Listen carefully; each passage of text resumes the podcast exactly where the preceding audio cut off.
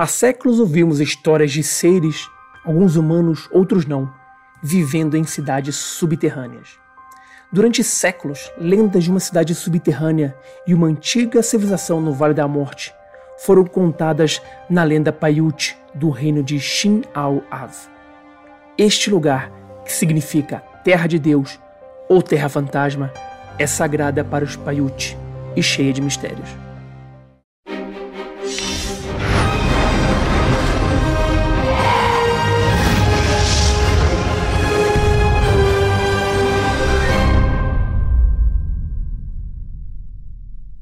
Olá pessoal, tudo bem? Aqui com vocês, Thiago Luiz Chiquete. Sejam bem-vindos ao canal Desvendando Mistérios.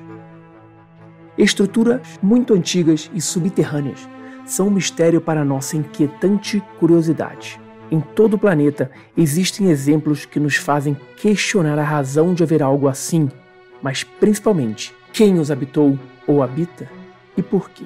A necrópole chamada Hal Safliene Hipogeum, em Malta, é uma construção que data de cerca de 4 mil anos antes de Cristo e uma das únicas habitações subterrâneas neolíticas conhecidas da Europa. Há outros exemplos, como Derinkuyu, na Turquia, a cidade subterrânea de Naurs, ao norte da França, e, é claro, a fascinante e assombrosamente bela cidade de Petra, no sul da Jordânia. Mas uma dessas estranhas construções merece destaque.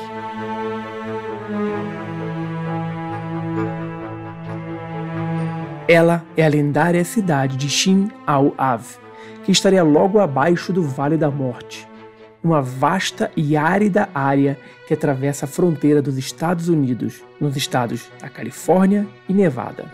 Esta estranha cidade escondida, cujo nome significa Terra de Deus ou Terra Fantasma, conteria muitos artefatos anômalos e que não deveriam existir na época em que essa cidade teria existido. Há duas versões de como esta cidade subterrânea surgiu, embora essas duas versões possam estar intimamente interligadas. A primeira versão diz que ela está ligada a uma raça que existiu no início dos tempos e que cobriu todo o planeta. Eles eram chamados de o povo serpente. E esse povo serpente é mencionado em várias culturas. Na Índia, eram conhecidos como Naga, no México, como serpentes emplumadas. Os egípcios os chamavam de Dedi. A China os chamavam de Lung, ou dragões. E na Grã-Bretanha eram chamados de Others, ou as serpentes da sabedoria. Mas não importa como eram conhecidas pelas diferentes raças pois eram invariavelmente adorados e considerados ajudantes ou profetas. Todas as lendas dizem que essa raça misteriosa podia assumir a forma humana ou reptiliana, e como é o caso dos répteis e cobras, vivem abaixo da superfície e teriam criado cidades subterrâneas em todo o mundo. Sob a orientação desse povo serpente, desenvolveram-se culturas que normalmente envolviam a construção de enormes pirâmides e outras estruturas cobertas com motivos de serpentes. Essas culturas foram governadas por benevolentes reis dragões e até hoje os sinais dessas raças desaparecidas são evidentes em várias culturas do mundo. E de fato, essa lenda é associada à tribo Paiute nos Estados Unidos além de outras tribos nativo norte-americanas, principalmente os povos Hopi e Zuni, cujas lendas da criação falam que seus ancestrais vieram de um mundo escuro e subterrâneo. É improvável que no início dos tempos essas pessoas, de várias raças, tivessem tido contato entre si. Por isso mesmo, é estranho como suas lendas são semelhantes. Por muitos séculos, as lendas da tribo Paiute, da América do Norte, falaram desta cidade perdida. Ela teria sido formada quando um jovem deus, Shinawa Vakaits, foi convidado a levar um saco lacrado pelo deserto e só abri-lo quando chegasse ao outro lado.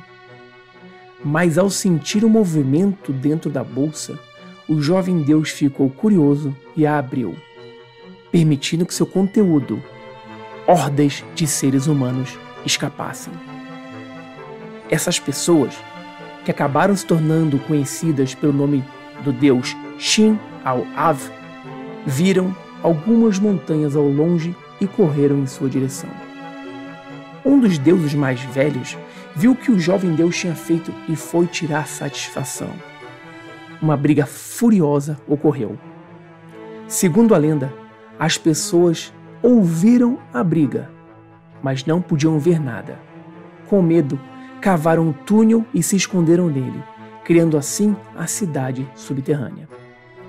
Esses eventos se tornaram parte das lendas da criação Paiute e foram adotados em sua crença de vida após a morte. Outra suposta origem para essa lenda conta que, muitos séculos depois, a esposa de um importante chefe Paiute morreu no parto e ele quis se reunir com ela, viajando então para a Terra dos Mortos. Enquanto viajava, ele foi assediado por espíritos malignos, feras ferozes e demônios sobrenaturais. Finalmente, ele chegou ao caminho e se viu diante de uma ponte estreita esculpida na rocha sólida. Esta ponte cruzava o que parecia ser um abismo sem fundo. Ele atravessou a ponte e finalmente chegou à Terra dos Mortos, que era governada por Shin al-Av. Ele foi recebido pela jovem filha deste deus, uma mulher estranhamente bela, com feições de cobra que o levou para uma enorme área aberta. Lá, ele viu milhares de membros mortos de sua tribo dançando e perguntou se sua esposa estava com eles. Sua guia lhe disse que sim, e que uma vez que ele a encontrasse, ambos deveriam sair imediatamente do vale, mas o advertiu para que não olhassem para trás. O chefe prometeu fazer isso, e observou os dançarinos por várias horas até encontrar a sua esposa. Ele então a pegou nos braços e correu em direção à saída.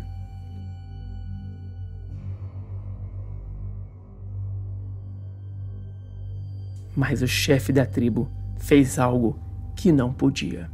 Ele se virou para dar uma última olhada para trás e instantaneamente sua esposa e a cidade desapareceram.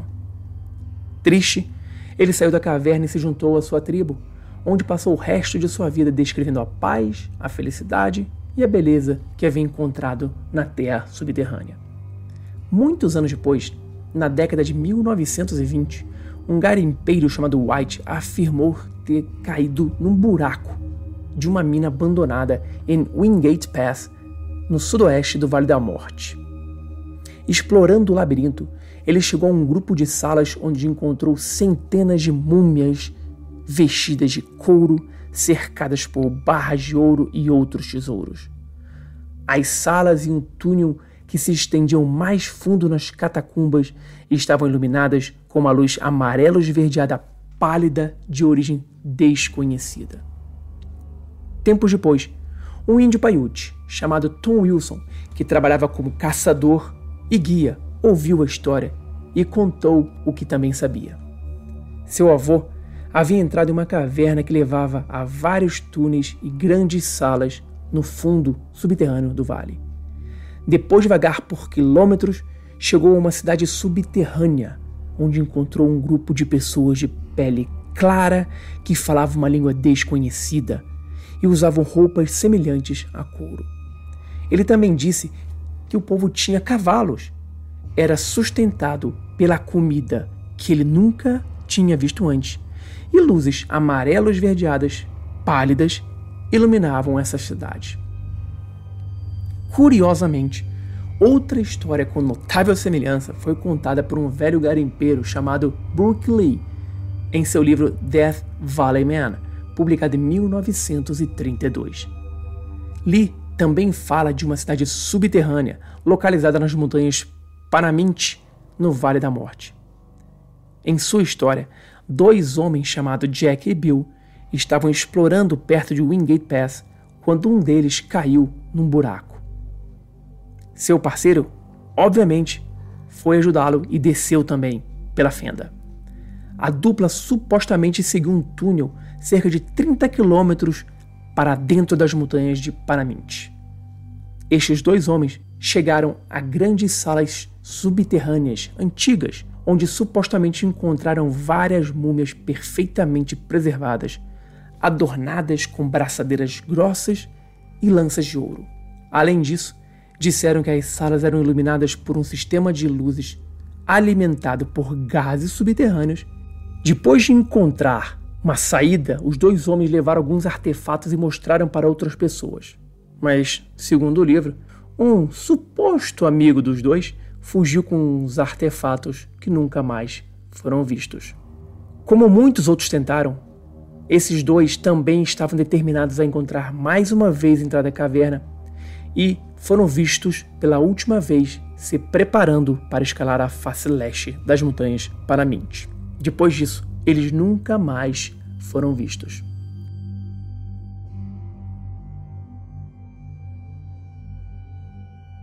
Hoje, a área em torno de Winged Pass, onde as descobertas foram feitas, tornou-se parte da instalação de testes de armas da Marinha dos Estados Unidos em China Lake e agora está fora do alcance do público e atualmente é impossível verificar se alguma dessas alegações é verdadeira.